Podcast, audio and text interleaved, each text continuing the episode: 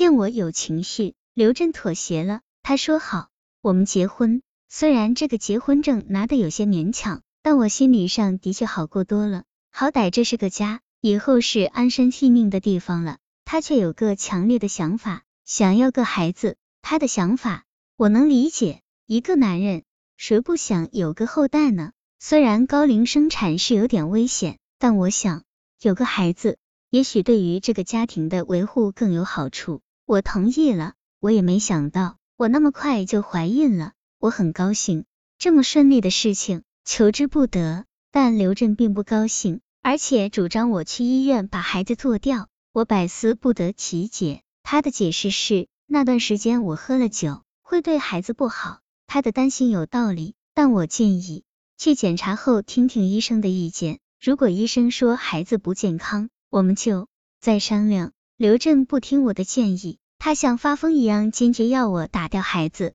那也是我第一次看见他发很大的脾气，他很大声音的吼叫，把我吓坏了。他脾气这么坏，仿佛变了一个人。我拗不过他，稀里糊涂去医院做了手术。我们约定好，再有孩子一定要好好保护。大半年过后，我终于又怀孕了，这让我们都很欣喜。但老天爷仿佛在惩罚我上次对宝宝的残忍。不到四个月。这个孩子自动流产了。住院的时候，我和刘振做了个身体检查，得出的结果让我们都低落不已。我的卵子需要用药物来保养，而他的精子成活率不高。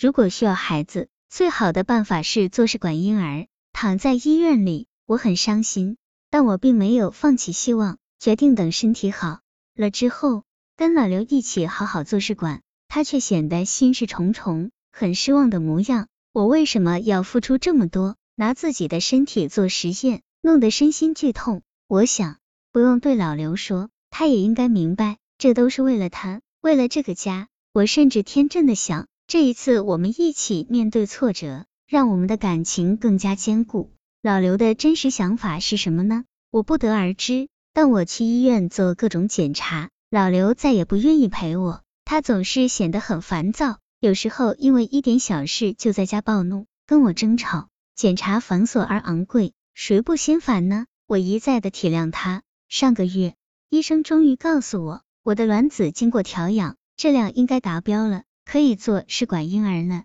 我把这个好消息告诉老刘，他的反应却是很平淡。九月初，我接到了老街坊商姐的电话，她和我的境况很像，也是丧偶多年，一直想找个老伴。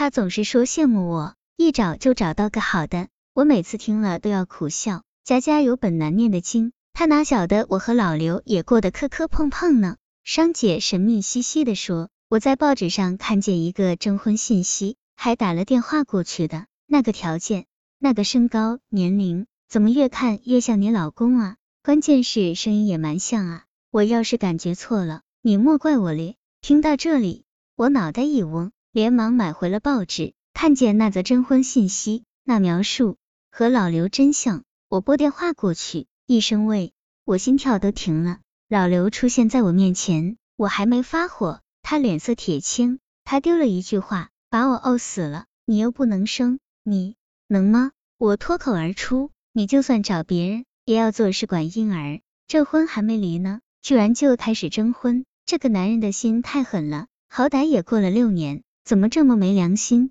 他的如意算盘真残忍啊！先找好下家，然后再跟我分手，和别人过。我们吵得不可开交，他动起手来，抓住我的头发往桌子上推，我被撞得头昏眼花，却也不觉得疼，只觉得巨大的悲哀像潮水一样把我淹没，无法呼吸。离婚，明天就去。喊离婚的人不是我，我躺在地上没有力气。老刘比谁都狠。他说要离，我还会跟他过吗？肯定不会。离婚是肯定的，但我要好好跟他算算账。这些年来我是怎么对他的？医院里的照顾，生活的开支，而他是怎么对我的？六年来，连一双手套他也没给我买过，即使吃半块西瓜，也是他吃了几口，剩下的给我。我图什么？不就是图二年的清静生活？然而现在我付出了那么多。收获的却是欺骗和屈辱。第二天，我直接去法院，我要起诉老刘，而法院告诉我，他已经先起诉我了，原因是感情破裂，不能生育。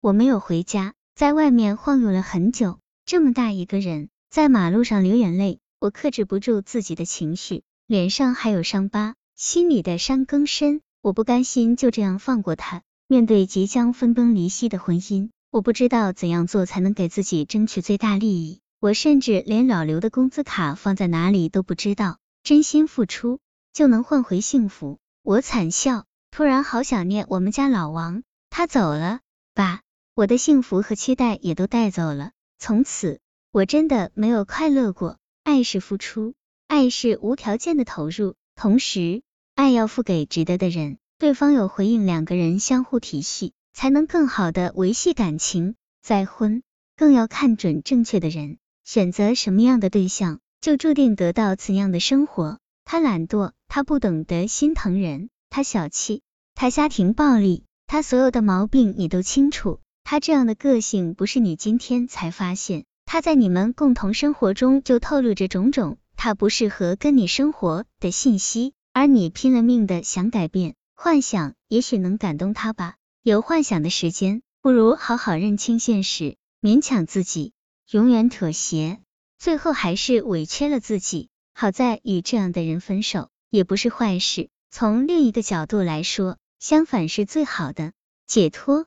尤其是你还没有为他生孩子之前，别为了一个自私无情的人而否定幸福，摆脱他，也许才是幸福的开始。明白自己想要怎样的婚姻，理性去付出，让付出的感情有回应，才能爱的快乐。